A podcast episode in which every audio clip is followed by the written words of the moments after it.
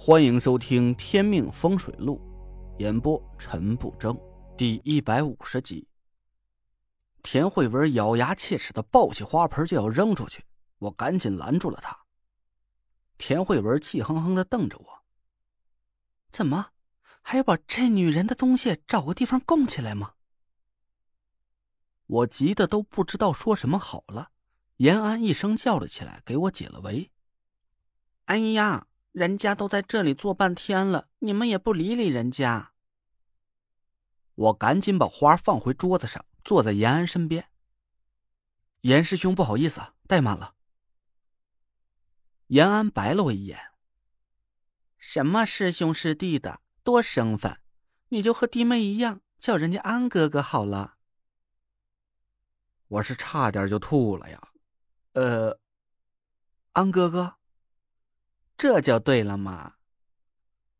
延安高兴了，他从那款女士的坤包里掏出几个小药瓶，放在桌子上。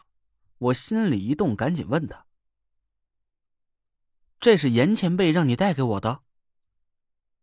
延安点点头说：“妈说了，他上次见到你，一眼就看出你身体不好。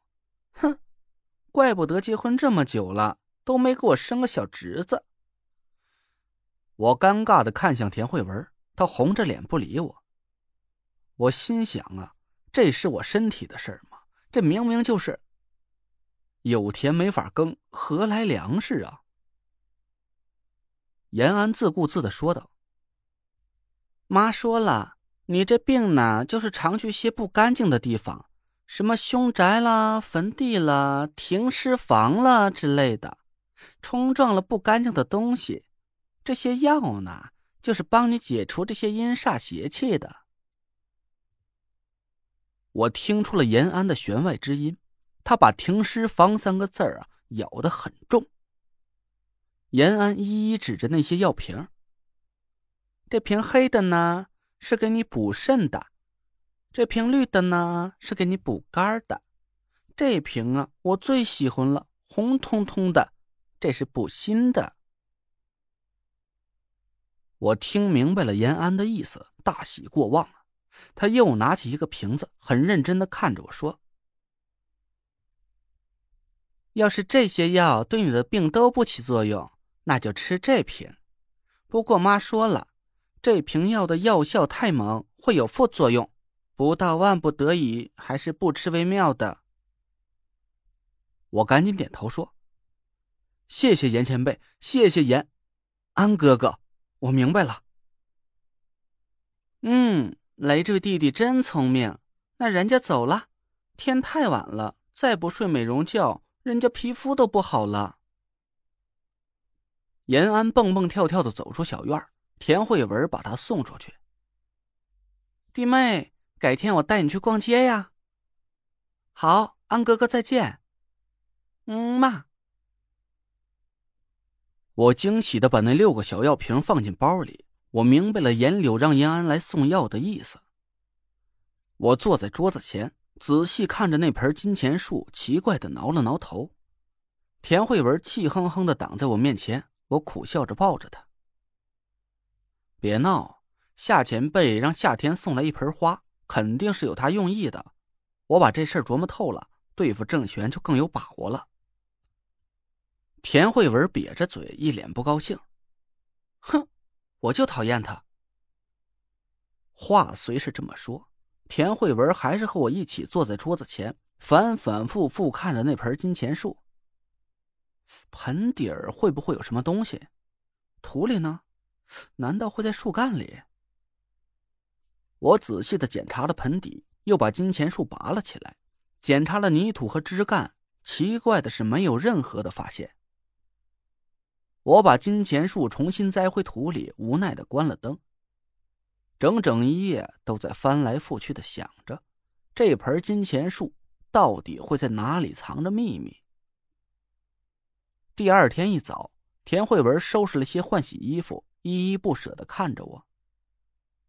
累赘，我走了。我抱着他，眼圈发热。去吧。我收拾了那个郑玄老鬼，就来接你。嗯，你一定要小心。东西都收拾好了吗？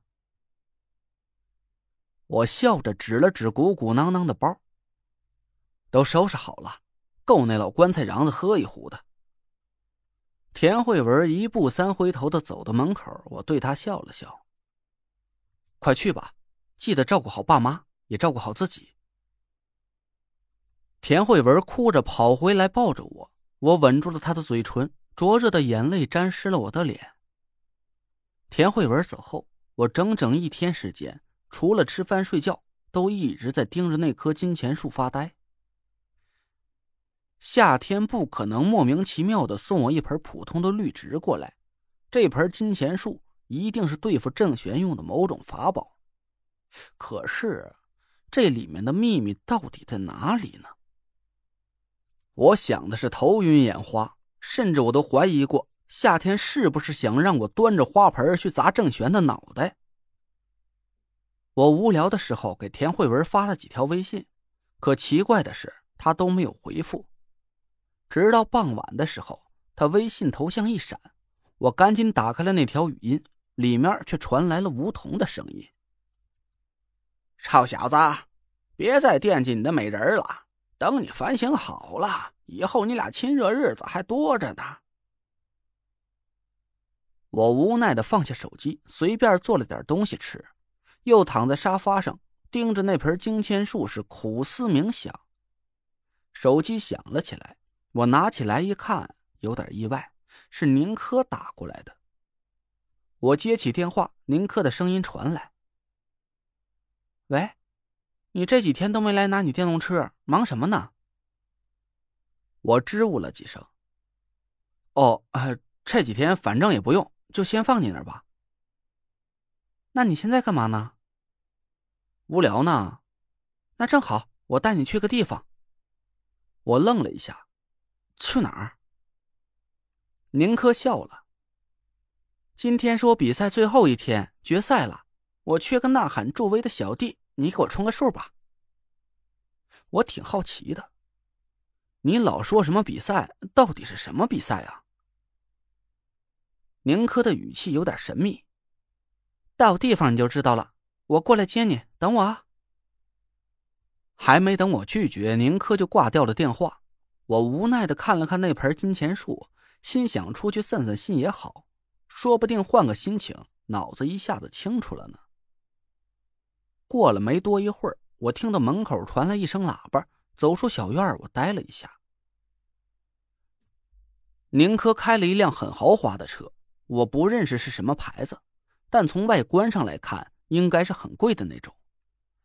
我上了车，拉好安全带，宁珂对我笑了笑：“怎么样，我这车还行吧？不比你媳妇的差吧？”我实话实说道：“我我不懂啊。”宁珂朝我翻了个白眼儿，切，没劲，媚眼抛给瞎子看了。他带着我七弯八拐的上了绕城高速，不过这次还好，他开的还算规矩，至少没像上次一样玩命超速。一直开了将近两个小时，我已经是昏昏欲睡了。他终于把车停在了一片很空旷的场地上，我有点懵。这是什么地方？比赛场地啊，我不能带你进去了，你就在外面看我表演吧。我明白过来了，原来你说的比赛是赛车呀。宁珂的神情有点得意。是啊，你又不是没见识过开车技术，我都已经进决赛了，怎么样，厉害吧？我笑着点头。厉害，不过你还没拿到驾照，你这是违法的。宁珂白了我一眼，说道：“切，你这人就没劲了，这个时候还影响我情绪。行了，你下去吧。对了，千万别进安全线里面，会有危险的。”我点点头，刚要下车，宁珂从兜里摸出一个项链，拿在手里，他虔诚的对着项链念叨了几句，把项链戴在脖子里。我瞬间感受到一股无比熟悉的气息，我猛然回头看着宁珂，眼神冷了下来。他在哪里？您刚刚听到的是《天命风水录》，我是主播陈不争。